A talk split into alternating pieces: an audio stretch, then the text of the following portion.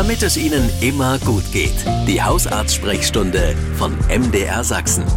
In der App der ARD Audiothek und überall da, wo es Podcasts gibt. Bei mir im Studio ist Professor Antje Bergmann. Immer wenn sie hier ist, geht es um die Gesundheit. Schön, dass Sie da sind. Ja, hallo allen Hörern. Wissen Sie, was mich gerade total ärgert? Die vielen Mücken. Mhm. Wohne ich natürlich in einer Gegend, wo auch ein paar Seen sind, äh, aber die Viecher sind ja überhaupt nicht in den Griff zu kriegen. Sonst hatte ich immer so eine, so eine Zitronendinger, die da abgefackelt wurden ja, im Garten. Ja. Das hilft ja alles gar nicht mehr. Gibt es da irgendwas, was man da noch machen kann? Ja, betrifft, glaube ich, alle und nicht nur hm. die, die an Gewässern wohnen. Einfach April und äh, Mitte Mai war es noch sehr kalt und die sind schlagartig, als es jetzt so warm wurde, mit einem Mal alle Larven geschlüpft und einfach jetzt da. Ähm, ist sie nicht mehr als sonst, weil die einfach ein bisschen später geschlüpft sind, aber es sind einfach alle zur gleichen Zeit da und das macht es so unerträglich. Und ich dachte, die sind alle in meinem Garten. ja, dass wenn alle sagen, die draußen sitzen, also schlagartig um vier geht es los und das zieht sich bis abends. Ne? Und ähm, ja, man kann sich nur schützen. Also lange Kleidung anziehen, auch wenn es vielleicht warm ist. Gerade heute ist ja warm, aber trotzdem lange dünne Kleidung anziehen. Ähm, die mechanische Sperre ist das eine. Ähm, Gitter ähm, an die Fenster, wenn man lüftet. Äh, man wird ja bei uns nicht übers Bett äh, in äh, Fliegen- oder ein Mückenschutznetz hängen wollen, aber ähm, zumindest äh, bei offenem Fenster schlafen sollte man ein Netz davor spannen, ausreichend auch klein. Ja, und dann äh, all das, was man einschmieren kann. Also gibt's ja verschiedenste Mittel mhm. ähm, von Zitronella und Kokosnuss, was so ein bisschen weniger effektiv ist, aber am Ende auch hilft. Mücken werden ja angezogen durch Geruch, äh, bis hin zu den üblichen äh, Mückensprays, die in verschiedenen ähm, Ausfertigungen erhältlich sind und das einfach ja konsequent auftragen. Ja, und wenn es einen doch erwischt und man kriegt so ein Plattel, was kann man da machen, dass man nicht ständig am Kratzen ist? Ja, da gibt's verschiedene Möglichkeiten. Die einen schwören auf diese ähm, Erwärmung so mit Elektro Elektrostift, der wird mhm. wirklich sehr heiß an der Spitze.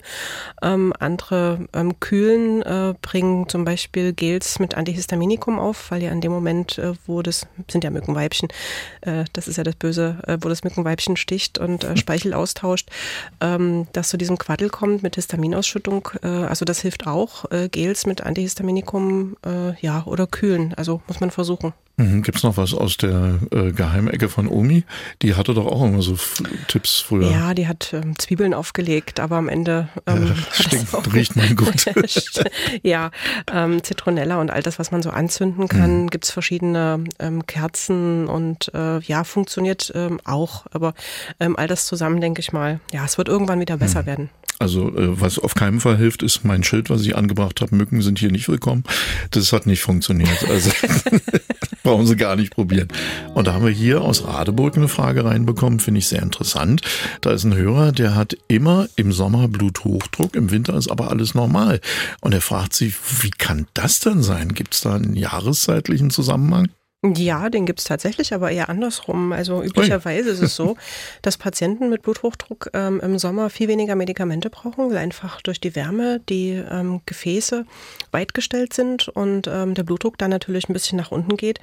Und äh, das ist in heißen Monaten, äh, Juni, Juli, August, äh, ganz oft der Fall, dass man da mhm. wirklich die Hälfte der Medikation äh, nur nehmen muss für den gleichen Effekt.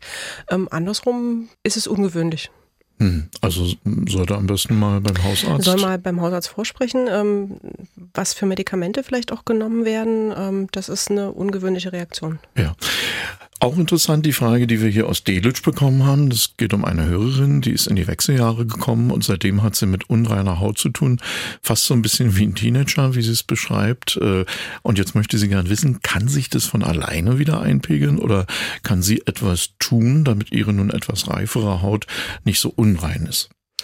Ja, also ich denke, das braucht ein bisschen mehr Diagnostik, weil wenn man in die Wechseljahre kommt, äh, neu eine Akne entwickelt, äh, was man in der Pubertät oder äh, vor der Pubertät mhm. hat, ist eher ungewöhnlich. Aber es gibt eine Menge Hauterkrankungen, die so im mittleren bis höheren Lebensalter kommen und dann eben auch ähm, aufblühen und schlimmer werden.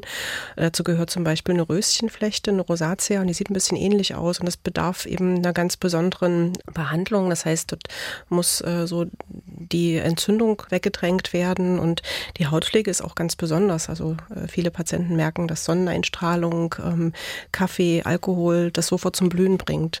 Und zu viel Pflege und falsche Pflege ist manchmal auch äh, nicht richtig, gerade bei reiferer Haut. Dann haben wir eine Hörerin, die, äh, das ist auch nochmal so eine Sommerfrage, die hat richtig Angst vor den heißen Temperaturen, denn sie bekommt sehr, sehr schnell Kreislaufprobleme. Sie trinkt natürlich trotzdem viel, aber dennoch äh, ist irgendwie alles anders als zu den anderen Jahreszeiten. Und sie fragt nun, was kann sie denn tun, dass der Kreislauf dann nicht so verrückt spielt?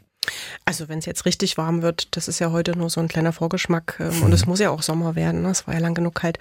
Ähm, also wenn es richtig warm wird, Temperaturen anhaltend über 30 Grad im Schatten, dann sollte man natürlich zu Mittagszeiten Siesta machen, so wie das ähm, andere südländische Länder uns vormachen und da nicht gerade die größte Aktivität drauflegen. Entsprechende Kleidung ähm, anlegen und äh, Aktivitäten früh und abends äh, viel trinken und ja, Medikamente vielleicht nochmal mit dem Hausarzt besprechen und anpassen. Also das sind schon äh, Dinge, die möglich möglich sind. Ja, Siesta finde ich super, da können wir echt was lernen von den Spaniern. Ja. Und hier haben wir eine Frage, die steht im Zusammenhang mit dem Rauchen oder besser noch mit dem Aufhören. Denn äh, darauf kommt es am Ende an. Und hier hat es eine Hörerin geschafft, Glückwunsch dazu. Allerdings hat sie seitdem öfter Halsentzündungen und sie fragt, ob es da einen Zusammenhang gibt, denn sie hat gelesen, dass Rauchen antibakteriell wirken kann. Das ist ja ein Ding. Ja, da werden alle Raucher gesünder als die, die nicht rauchen. Ja, da gehen die ähm, nee. Argumente in die falsche Richtung. Da geht es ein bisschen in die falsche Richtung. Erstmal auch Respekt, dass er aufgehört hat. Das ja. gelingt ja nicht äh, allen. Und ja, rezidivierende und wiederkehrende eben Halsentzündungen können ganz verschiedene Ursachen haben. Ähm, Abwehrstärken ist was Wichtiges, ausreichend trinken, ähm, versuchen Umwelt anzupassen. Das heißt also äh, ausreichend lüften, nachts vor allen Dingen ähm, die Luft feucht halten, weil auch zu Trockenluft kann äh, austrocknen, die Schleimhäute und dann äh, häufiger Entzündungen nach sich ziehen. Also da einfach nochmal hinterher sein. Aber nicht wieder anfangen mit Rauchen, weil es ist schädlich und es ist nicht antibakteriell. Ja. Dann machen wir gleich die nächste Frage. Da geht es um ein komisches Stechen im Gesäßbereich. Ist ein Hörer, das fühlt sich an, sagt er, oder so beschreibt er es zumindest, wie Nervenschmerzen. Die schmerzenden Stellen sind aber nicht direkt an der Wirbelsäule, denn da hat er Erfahrung. Er hatte zwei Bandscheibenvorfälle im Lendenwirbelsäulenbereich und er fragt, was soll er machen? Zum Arzt gehen oder gibt es da einen Zusammenhang, mit dem er leben muss? Ja, das wüsste er gern. Ja, also schon erstmal abklären lassen. Ähm, natürlich kann es sein, wenn Vorschädigungen da sind, schon Bandscheibenvorfälle dort in dem Bereich von Lendenwirbelsäule und ähm, Steißbein vorliegen, gerade dort auch im Übergang, dass da immer noch ein kleiner Nerv ähm, irgendwo geärgert ist, eingeengt ist und dann eben diese Missempfindungen macht. Und Missempfindung kann Kribbeln sein, kann aber auch mal ein Schmerz sein. Und ähm, Muskulatur kann dann äh, sozusagen gegensteuern und sich zusammenziehen, die kleine Wirbelsäulenmuskulatur links und rechts neben der Wirbelsäule und eben den Schmerz verstärken. Ähm, man kann erstmal unproblematisch äh, ein Schmerzmittel ausprobieren, oder Ibuprofen, wenn man das gut verträgt und dann zum Hausarzt gehen, mal abklären lassen und schauen, woran es liegt. Ja, wir sind in der Hausarztsprechstunde mit Professor Antje Bergmann. Fragen über Fragen. Nehmen wir uns die nächsten beiden gleich mal vor. Hier geht es um Heuschnupfen. Der wird als sehr schlimm empfunden und auch immer schlimmer werdend Jahr für Jahr. Die Hörerin nimmt seit Jahren dieselben Medikamente oder dieselbe Sorte, denselben Wirkstoff. Allerdings hat sie das Gefühl, dass die Wirkung jedes Jahr immer weniger wird. Jetzt könnte natürlich sein, dass die Pollen schlimmer werden, mhm. Aber zum anderen könnte man sich natürlich auch an das Medikament gewöhnen. Was könnten das sein hier in dem Fall? Ja, ich denke, in äh, Wirkstoffwechsel ist sinnvoll, nochmal zu diskutieren. Es gibt ja ganz verschiedene Antihistaminika mhm. in unterschiedlichen Dosierungen und auch für Augen mit Augentränen, Augenjucken und für diesen Schnupfen durch den Heuschnupfen, also äh, durch diese ähm, Allergene, da kann man auch verschiedene Nasensprays ausprobieren. Also da gibt es ähm, ganz viel, man muss nicht bei dem gleichen bleiben. Und ähm, da kann ihr bestimmt gut geholfen werden. Und die Grundfrage ist ja, ob sie so eine spezifische Immuntherapie macht, also so eine früher sogenannte Hyposensibilisierung, dass man das vielleicht komplett wegbekommt und los wird. Mhm. Hier haben wir gerade noch eine Mailfrage reinbekommen von einer besorgten Mama.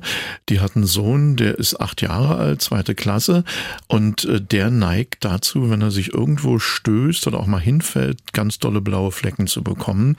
Und sie hat das auch selber beobachtet, also im privaten Umfeld ist es passiert, mhm. dass die blauen Flecken auch bei einem kleinen Anecken schnell mhm. kamen. Ist also nicht so, dass da irgendwas passiert in der Schule. Und sie fragt, was, was kann denn das sein und vor allen Dingen, was kann man da machen? Ja, zum Kinderarzt oder Hausarzt gehen, der macht mal eine Blutabnahme und schaut nach mhm. der Gerinnung. Und wenn da aber alles in Ordnung ist, äh, würde ich mir keine Sorgen machen. Gibt äh, den einen oder anderen, der reagiert äh, auf Druck oder ähm, Festhalten oder Anstoßen mit blauen Flecken und ein anderer merkt das gar nicht. Also äh, wenn aber bei der Gerinnung irgendwas nicht stimmt, muss man natürlich weiterschauen.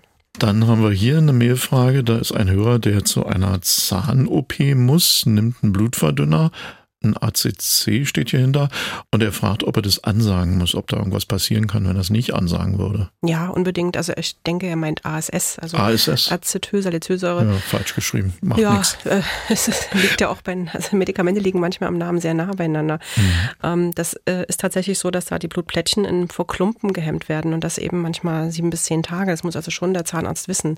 Ähm, die Frage ist, warum er das ASS nimmt, ähm, wenn da eine Herz-Kranzgefäßverengung oder ein Bypass zum mhm. Beispiel vorliegen oder ist schon äh, mit einem Stent versorgt vom Kardiologen, dann muss er das ASS natürlich unbedingt weiternehmen, darf es nicht absetzen, äh, muss es dem Zahnarzt nur sagen. Und der behandelt dann irgendwie anders? Der ja? weiß einfach, es blutet ah. ein bisschen mehr. Okay. Dann haben wir hier noch eine Frage von einem Hörer, der schon seit längerer Zeit an starken Hüftschmerzen leidet. Arthrose ist hier diagnostiziert worden, jetzt also hier entschieden, mhm. eine OP machen zu lassen, aber er hat auch gleichzeitig noch ein defektes Gleichgewichtorganes und ist daher ein bisschen wackelig zu Fußen. Und dass mhm. er da jetzt Angst hat vor einer OP, die ihn ja auch nochmal einschränkt, äh, das kann ich gut verstehen und er würde gerne von Ihnen wissen, was soll er machen? Hm. Oder eben nicht. Also es hat ja jemand die Indikation gestellt, also der Orthopäde, dass die Hüfte ausgetauscht werden muss und er hatte vorher wahrscheinlich große Beschwerden, Schmerzen, die durch ganz verschiedene Physiotherapie oder Schmerzmittel nicht besser geworden sind, sondern ja. immer so grundlegend schlechter. Und da ist ein Hüftgelenksersatz sehr, sehr sinnvoll, wenn man hinterher wieder in die Mobilität in der Regel kommt. Man kann erstens mal wählen äh, zwischen den Narkosearten. Es gibt ja auch äh, nicht nur die Vollnarkose, sondern eben auch die Narkose, dass nur quasi der untere Körper ähm, betäubt wird. Äh, man hat man hinterher nicht so viele Ausfälle mit Übelkeit, Erbrechen oder eben auch Schwindel und Gleichgewichtsstörungen. Und das Gute bei solchen Operationen mit ähm, Ersatz von einem Gelenk ist, dass man eigentlich sofort fast danach wieder auf die Beine gestellt wird und trainieren muss. Und mit einem guten Physiotherapeuten, der weiß, dass das Gleichgewicht ein Problem ist, ähm, kriegt man vermutlich die alte Mobilität wieder hin. Und es wird vielleicht sogar äh, ein bisschen besser, weil die Mobilität, die Standfestigkeit und das Laufen besser werden. Die Gesundheitsfragen werden uns nicht ausgehen. Deswegen machen wir in 14 Tagen weiter mit der Hausarztsprechstunde. Für heute vielen Dank, Professor Antje Bergmann. Ja, tschüss allen Hörern. Das war die Hausarztsprechstunde von MDR Sachsen. Und wenn Sie Haustiere haben, hören Sie doch auch mal in unsere Tierarzt-Sprechstunde rein. In der App der ARD Audiothek.